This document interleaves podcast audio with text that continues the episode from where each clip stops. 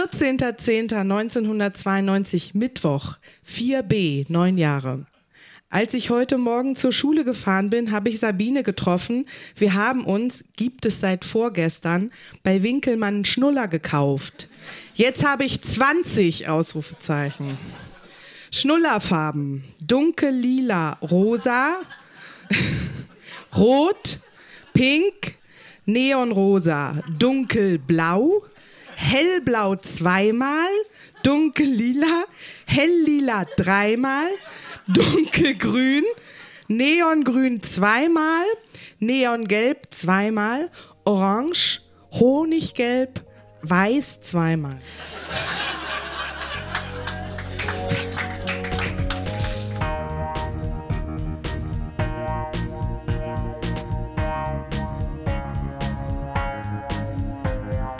Texte von gestern. Erwachsene lesen Dinge, die sie als Kinder geschrieben haben.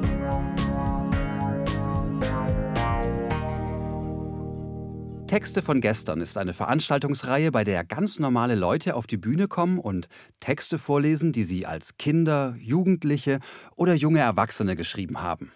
Das können Tagebücher sein, Briefe, Kurzgeschichten, Gedichte, Schulaufsätze, Wunschzettel, Fanfiction oder oder oder.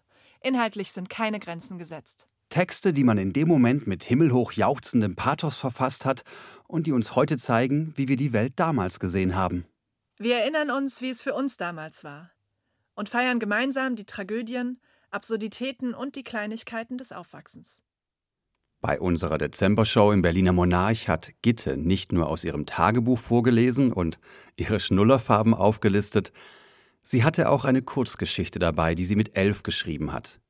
Und die möchten wir euch auf gar keinen Fall vorenthalten. Die Kurzgeschichte, ähm, das ist hier rechts die Überschrift Margret Kleinstein. Das Komische an Margret Kleinstein war, dass sie mit ihren 89 Jahren noch gut drauf war. Sie kletterte noch auf Bäume und machte jeden Tag einen Stadtrundlauf. Sie ging in den Frauen-Judo-Club und hatte schon den schwarzen Gürtel. Außerdem legte sie mit zwei Griffen ihren Trainer um und ihr Mann war schon vor drei Jahren gestorben. Sie hatte schon 16 Gold, 8 Silber und 4 Bronzemedaillen in Judo. Auch früher hatte sie in Sport immer eine Eins. mit Judo hatte sie schon mit zwei Jahren angefangen und bereits mit vier hatte sie den roten Gürtel. Ihr Vater war der weltberühmte Gerhard Kleinstein. Im Boxen war er einfach unschlagbar. Margret hatte keine Geschwister und das war auch gut so, denn sie hätte sie eh nur verhauen, in Klammern, sie probte nämlich immer zu Hause. Einmal hatte sie sogar ihren Vater umgelegt, allerdings war das geschummelt, denn er hatte gerade einen Boxkampf hinter sich. Sie hatte auch drei Töchter und zwei Söhne, aber bis auf einen Sohn sind bereits alle gestorben. Ja, das war so. Der übrig gebliebene Sohn war ihr jüngster und hieß Olaf Greidel. Er lebt jetzt in Amerika bei seiner Frau Tuve Ganga, Greidel, und seinen zwei Töchtern Emily Kier, drei, und Arelis, ein, ein Viertel. Er selber ist 45 Jahre und Tuve Ganga 39 Jahre. Margret hatte lange nichts mehr von ihnen gehört, aber als sie gerade 40 Mal mit Rollschuhen die Straße hinauf und hinunter gefahren war, entdeckte sie in ihrem selbstgemauerten Briefkasten einen rosa Brief. Da stand in Druckbuchstaben Absender Olaf Greidel, Patrizienstraße 42b, New York, plötzlich, plötzlich, ah nee. Liebe gute Mutti, sicher hast du meine Post vermisst, aber ich konnte wirklich nicht schreiben, denn Tuve Ganga hat noch einen Jungen zur Welt gebracht. Wir haben ihn Katlaris genannt. Wenn dieser Brief ankommt, ist er zwei Wochen und fünf Tage alt. Emilike ist schon acht und geht in die zweite Klasse, wie die Zeit vergeht. Naja, und Arelis ist jetzt sechseinhalb. Sie kann auch schon bis zehn rechnen, denn sie geht in die erste Klasse. Entschuldige den kurzen Brief, aber Katlaris schreit. Liebe Grüße, Olaf. Margret war gerührt und stolz. In der Nacht kamen Räuber und stahlen den Brief, weil sie dachten, es wäre Geld drin. Am nächsten Tag suchte Margret den Brief, aber sie fand ihn nicht. Sie schaute im Wohnzimmer, im Schlafzimmer, in der Küche, im Badezimmer, auf dem Balkon, in der Diele und im Esszimmer nach. Im Esszimmer erwartete sie eine böse Überraschung. Alle ihre Sachen aus dem Kühlschrank lagen auf dem Esstisch, aber aufgegessen. Man sah nur noch die Packung. Die Leberwurst, in Klammern vier Kilo. Wovon Margret immer zwei Kilo am Tag aß. Und was sie jede zwei Tage neu kaufte, war alle. Alle 260 Joghurts waren aufgegessen und die leeren Becher lagen auf dem Boden. Auch von den 5000 Käsescheiben waren nur noch die Ränder über. Kurzum, alles war aufgegessen oder angebissen. Plötzlich sah sie zwei Teller, auf denen noch Überreste von dem Hähnchen lagen, das sie gestern gekauft hatte. Irgendetwas störte Margret. Da sah sie, dass das Messer von dem einen Teller links lag, das von dem anderen war gar nicht da, aber die Gabel lag rechts. Jetzt wusste Margret wenigstens, dass die beiden Räuber Linkshänder waren. da ging Margret zu ihrer Freundin Claudia, bei der schon zweimal eingebrochen wurde. Weißt du was? fragte Claudia. Margret, wir gehen auf die Straße und suchen die Räuber. Damit war Margret einverstanden. Auf der Straße ging sie erstmal zur Imbissbude, denn Margret hatte inzwischen wieder Hunger bekommen. Sie bestellte sich sechs Krakauer Würste, 31 Hamburger und 20 Tüten Pommes. Plötzlich zupfte ein kleines Mädchen Margret am Hosensaum. Es mochte gerade sechs Jahre alt sein.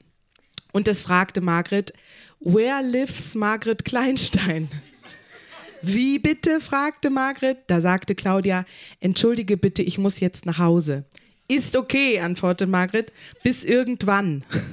Plötzlich kam ein Mann, wahrscheinlich der Vater des Kindes, und fragte, wo wohnt Margret Kleinstein? Margret, das bin ja ich, rief sie. Du, Mama, ich bin's, Olaf, dein Sohn. Du, Olaf? fragte Margret und sie konnte es kaum fassen. Ja, antwortete er und zeigte auf die Leute hinter sich. Und das sind Tuve Ganga mit Katlaris, Emilikie und Arelis. Aber wo ist Arelis denn jetzt? Here I am. In Klammern. Auf Deutsch, hier bin ich. rief da Arelis mit vollem Mund und kaute genüsslich auf einer von Margret sechs Krakauer Würstchen. Zu Hause fiel Margret, als sie den Tisch deckte, der Brief ein. Aber als sie es sich richtig überlegte, war ihr die Familie selber viel wichtiger als ein Brief von ihnen. Und die Essenssachen kann sie ja auch nachkaufen.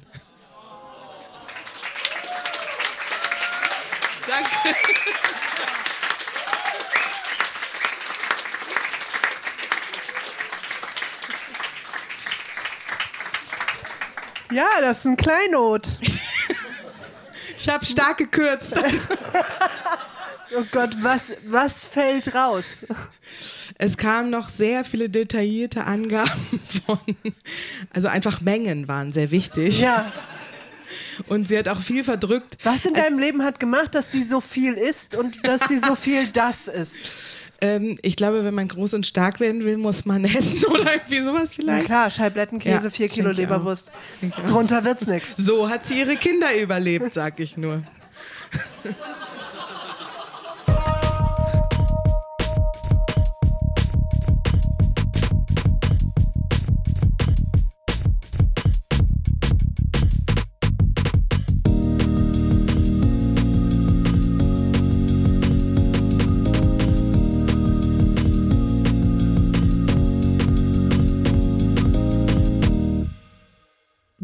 mit 14 in ihrem Tagebuch über die Merkmale von Punks und von Emos sinniert. Hört und lernt.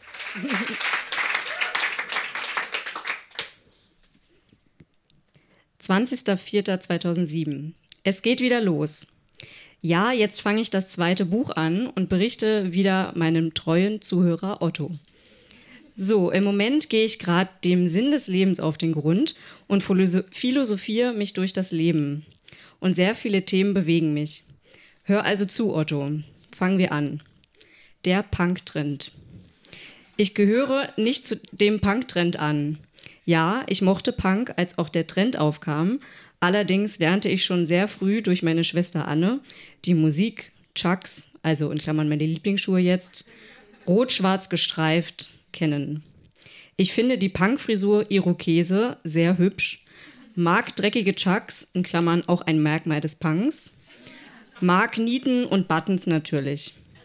Aber am besten finde ich eben die Musik. Und es gibt Menschen, die Chucks anziehen, weil es Trend ist dementsprechend sich auch ein bisschen so kleiden und auf Punk tun. Labern von Antifa, ohne zu wissen, was es bedeutet. Tragen Che Guevara-T-Shirts, ohne zu wissen, wer er war und was er gemacht hatte. Und es nervt einfach, wenn Frutten Chucks tragen und sie sauber halten. da geht doch das Punk-Symbol kaputt. Darüber kann ich mich echt aufregen. Ja, es stimmt auch, dass Punk tot ist, da sich sehr viele Punkbands aus den 90ern 2005 aufgelöst haben. Schicksal. Anfang 2005 trennen sich alle guten Bands und Ende 2005 fange ich mich an, in Punkmusik zu verlieben. Voll die Verarsche. Aber die Punkmusik lebt in meinem Herzen weiter, was wieder beweist, Punk's not dead. Ich mag trotzdem nicht alles am Punk, zumindest die Einstellungen. Klar, ich bin gegen Nazis. Anarchie ist nett, aber nicht realistisch. Und gegen den Kapitalismus bin ich auch total. Ich kann es eben nicht leiden, wenn Wannabe-Punks schwafeln, wenn sie keine Ahnung davon haben. Warum haben die keine eigene Meinung oder Schrägstrich Style?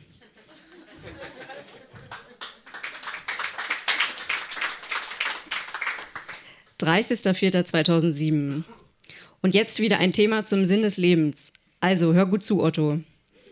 Emo-Klischees haben auch recht. Ja, es stimmt, Emos sind lecker. Piercings, geile Frisur, einfach zum Vernaschen.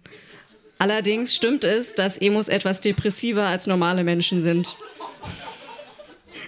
Emo ist gleich die Abkürzung für emotional und deshalb zeigen sie ihre Gefühle.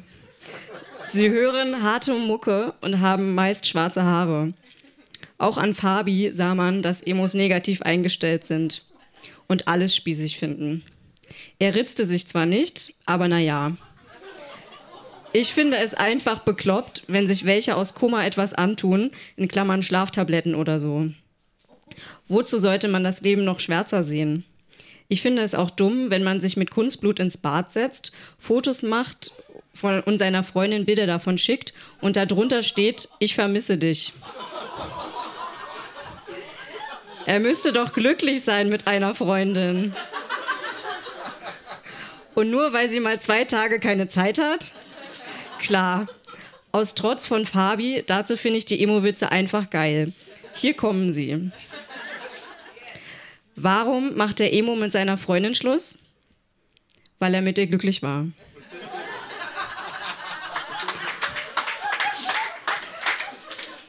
Warum sind Emos so dick? Frustessen. Lieblingsgemüse von Emos? Schnittlauch. Warum sind Emos zwischen 12 und 18 Uhr nicht in einer Bar? Happy Hour. Lieblingsspruch von Emos? Ist geritzt. Lieblingshotel von Emos? Das Ritz. Der Vorteil einer Emo-Pizza? Selbstschneidend. Was machen fünf Emos in einem Raum? Vier verkriechen sich in einer Ecke und der andere bringt sich um, weil er keine hat. Vorteil eines Emo rasend, selbstschneidend und so weiter. Einfach überlustig. Ja, ich mache mich jetzt natürlich gern darüber lustig, weil ich diese Einstellung dumm finde.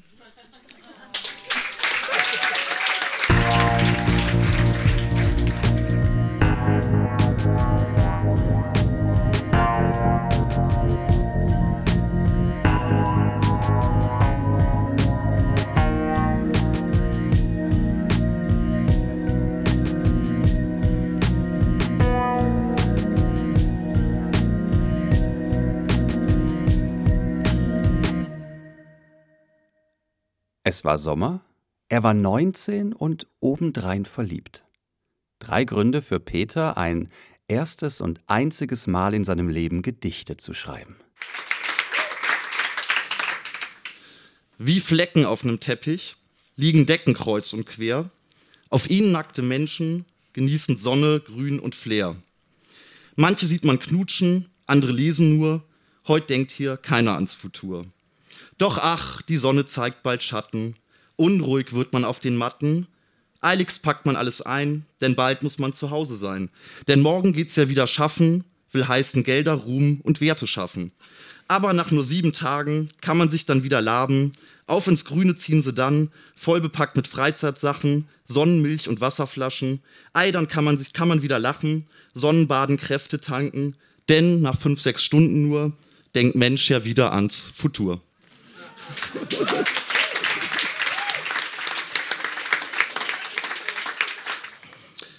Sieh mal dort ein glücklich Pärchen, sie nennt ihn liebevoll ihr Bärchen. Wie schwer wird dann doch mein Gemüt, habe ich doch zurzeit keine, die mich sanft berührt. Doch denke ich dann, wie schwer es ist, wenn man beweibt, letzten Endes bleibt auch nur nach der schönsten Zeit nicht viel mehr als Trennungsleid, gepaart mit verletzter Eitelkeit. dann nach einer Phase voll von süßer Agonie beginnt's aufs Neue die serielle Monogamie.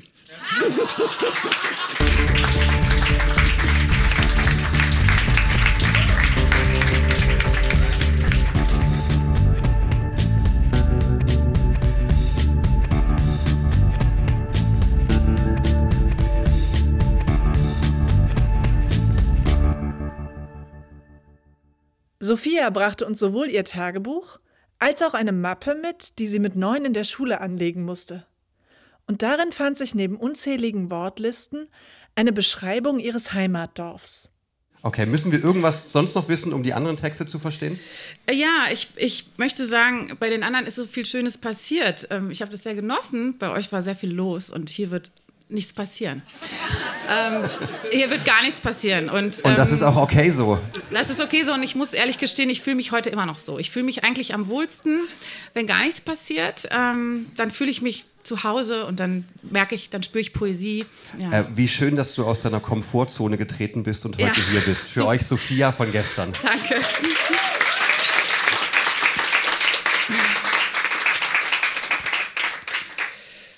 Aus dem Tagebuch von 1991, da war ich neun. Samstag, den 17.08.1991. Ich hatte keine Zeit zu schreiben und ich musste es am Montag nachholen und hatte es vergessen. Montag, 12.08.91. Heute ging ich mit Opa spazieren. Er wollte mir Blumen zeigen.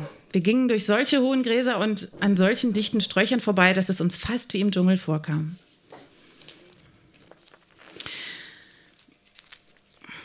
Ich bin Rheinländerin. Es geht jetzt ums Rheinland. Es geht um ein Dorf im Rheinland. Willkommen.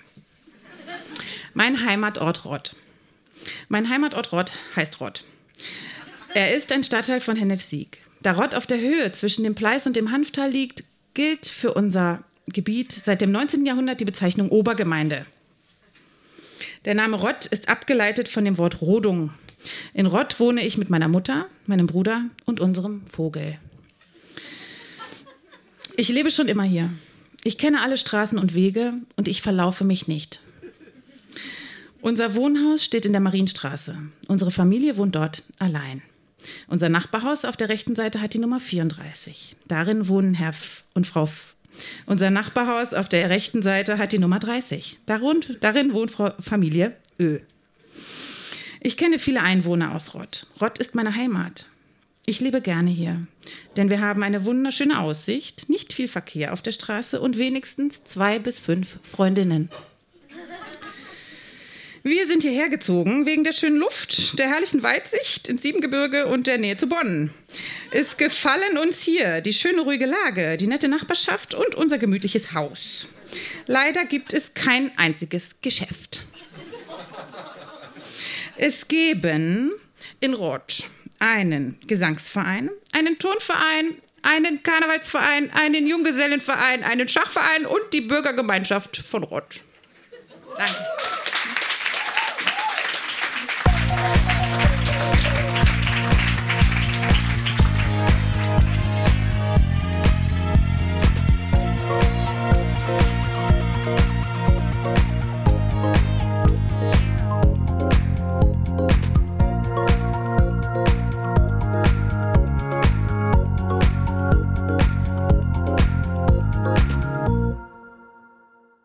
Larissa hat mit 17 eine Nacht verbracht, an die sie sich auch ohne ihr Tagebuch noch heute erinnert. Aber bei uns hat sie den dazugehörigen Tagebucheintrag vorgelesen. Trotz Scham. Was müssen wir wissen, um den Text eines 17-jährigen Ichs zu verstehen?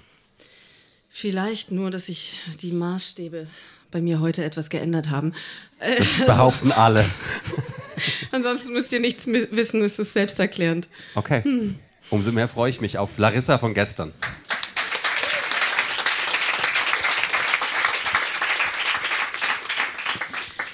1. Januar 1996.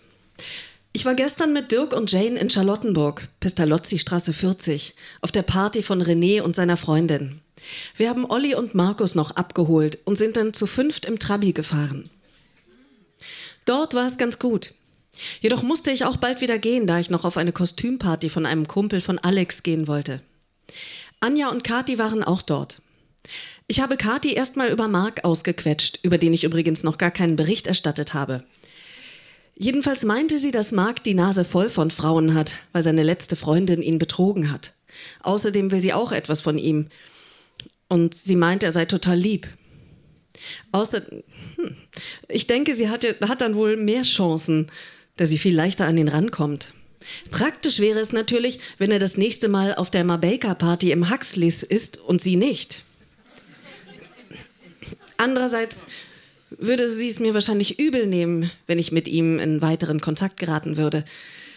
Zumal ich gestern wohl genug Unheil angerichtet habe.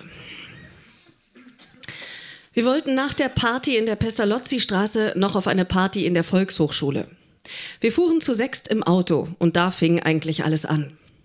Ich musste auf Holgers Schoß sitzen und Alex saß vor mir auf dem Beifahrersitz. Irgendwann spürte ich dann eine Hand an meinem Schienbein. Ich hatte einen Rock an. Leicht verwundert wurde mir dann klar, dass das bloß die Hand von Alex sein konnte, da Holger sich so bestimmt nicht hätte verrenken können.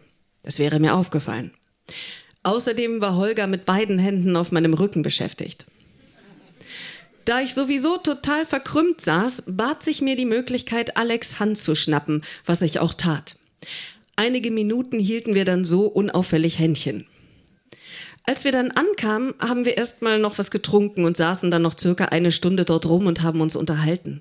Irgendwann wollten die anderen wieder gehen, da es dort auch nicht so berauschend war. Wir sechs sind dann wieder gegangen, obwohl wir noch völlig planlos waren, wo wir jetzt hingehen könnten. Im Haus auf der anderen Straßenseite brannte Licht und Musik war zu hören. Irgendwie sind wir dann einfach dorthin, haben geklingelt und standen in einer Altbauwohnung mit hundert anderen Leuten. Wir haben uns erkundigt, wer denn der Gastgeber ist und durften ohne Turbulenzen mitfeiern. Die Leute waren interessant, die Musik war gut und es gab zu trinken ohne Ende. Irgendwann stand ich da so mit Alex und wir hatten beide ein Bier in der Hand. Aus meiner Laune heraus meinte ich einfach so, hey Alex, gib mir ein Küsschen aufs neue Jahr und hob die Flasche. Darauf meinte er, nicht hier. Ich, ach so, deine Freundin. Ich hatte das mit dem Küsschen allerdings auch nur so freundschaftlich gemeint, da ich auch etwas alkoholisiert war. Irgendwann standen wir dann an der Schwelle vom anderen Zimmer und Alex fing an, meinen Wildlederrock hinten etwas hochzuschieben. Irgendwie haben wir uns dann kurz und hemmungslos geküsst. Dann hörten wir schnell aus Sicherheitsgründen wieder auf. Ich weiß nicht mehr genau, wie das war, aber ich glaube, wir meinten beide auf Toilette zu müssen und entschieden dann, zusammen raufzugehen. Kaum war die Tür zu, fingen wir an zu knutschen und Alex fing an, mir unter das Oberteil und unter den Rock zu gehen, recht stürmisch. Ich meinte dann zu ihm, Moment mal, also erstens deine Freundin und zweitens habe ich meine Tage.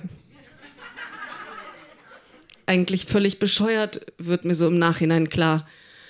Er meinte dann, okay, du gehst zuerst raus, dann ich. Er meinte noch irgendwas sowas wie, dass Anja ja draußen stehen könnte. Ich meinte dann, dass das wohl kaum der Fall sein wird und dass das schon ziemliches Pech wäre. Ich meinte dann noch, noch einen und wir küssten uns kurz. Das Ganze hat vielleicht zwei Minuten gedauert. Dann bin ich rausgegangen. Und Kathi und Anja standen dort genau vor der Tür. Das war schon ein ziemlicher Schock, muss ich sagen. Die beiden meinten zu mir, ist Alex da drin? Ich versuchte mit allen Mitteln die Sache zu überspielen, einen ahnungslosen Gesichtsausdruck aufzusetzen und nicht auf die Fragerei einzugehen. Das war ein ziemliches Problem. Ich meinte gleich am Anfang ausweichsweise, äußerst raffiniert, wollen wir eine rauchen? Zu blöd. Aber Improvisation in einer solchen Situation kann nur schiefgehen.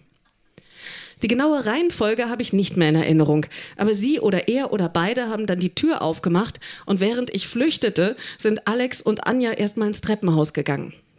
Kurz danach kam Anja zu mir angestürmt und meinte, Larissa, was ist da drin gelaufen? Ich habe versucht, ihr zu erklären, dass wir nur geredet haben, was sie mir jedoch nicht so ganz glauben wollte. Sie hat die Frage energisch nochmal wiederholt und ich meinte, dass sie mir unterstellt hat, da sie mir unterstellt hat, dass ich mich an ihrem Freund vergriffen hätte, dass wir doch wenigstens darüber reden sollten. Sie war total sauer und meinte, es gebe nichts zu reden. Übrigens meinte Alex am Anfang auch, dass wir nur geredet hätten, wie mir Kati sagte. Anja meinte noch, dass Alex ihr eben alles gesagt hätte. Und ich meinte daraufhin herausfordernd, als wäre wirklich nichts passiert. Ja, was hat er denn gesagt? Sie wurde noch wütender und bezeichnete mich vor allen als minderjährige blöde Schlampe, die sich an ihrem Freund vergriffen hat. Ich habe dann nur noch auf den Boden gestarrt und sie ist irgendwo hingegangen. Ich war total fertig und habe mich erstmal in einem Zimmer auf den Boden an die Wand gesetzt und saß mit hängendem Kopf da. Etwas später merkte ich, dass Alex ja auch auf dem Boden an der Wand saß und den Kopf hängen ließ. Ich tat erst mal so, als würde ich ihn gar nicht sehen, als auch Anja in das Zimmer kam und zu ihm hinlief. Die beiden gingen dann und ich ging dann auch und lief Kathi über den Weg, die noch meinte, dass wir gehen. Anja hat mich noch angeschrien, dass sie mich nie wieder sehen will und so weiter. Ich fragte erst mal Kathi um Rat, da sie ja die beste Freundin von Alex ist und von daher unparteiisch war. Sie meinte zu mir, dass ich Anja besser nicht über den Weg laufen sollte. Holger meinte, dass wir erst mal gehen sollten. Allerdings blieb ich so auf Distanz, dass Anja mich nicht sehen konnte. Nach einer kurzen Beratung zu viert, ich stand hinter einem parkenden Lieferwagen versteckt, wurde dann entschieden, dass Alex und Anja besser allein losfahren sollten und wir drei machten uns auf den Weg zur U-Bahn. Ich fühlte mich wirklich dreckig und Anja gab mir noch ein paar realistische Ratschläge. Holger hat mir noch angeboten, mich nach Hause zu begleiten, fuhr aber bis zu sich, da ich das so wollte. Kathi und ich mussten am Hermannplatz umsteigen. Und da wir uns gut verstanden, habe ich den Vorschlag gemacht, noch beim Huxleys vorbeizuschauen. Die Idee fand sie auf Anhieb gut und es war sogar noch was los. Es wird so circa 3.30 Uhr gewesen sein. Dort haben wir noch nett abgedanzt und bald um 6 Uhr war dann auch Schluss und wir sind nach Hause gefahren. Übrigens habe ich Olli noch Tschüss gesagt. Allen anderen natürlich auch, aber Olli gab ich ein Küsschen auf den Mund, wie immer. Und irgendwie habe ich einen Zungenkuss draus gemacht, den er auch nicht abwehrte, sondern unterstützte. Obwohl Sophie auf seinem Schoß saß.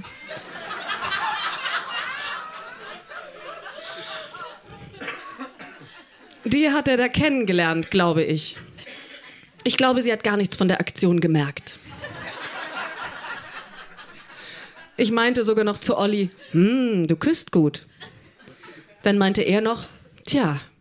Und ich sagte, dass ich mich wieder bei ihm melden werde. Tja, ja, der Alkohol.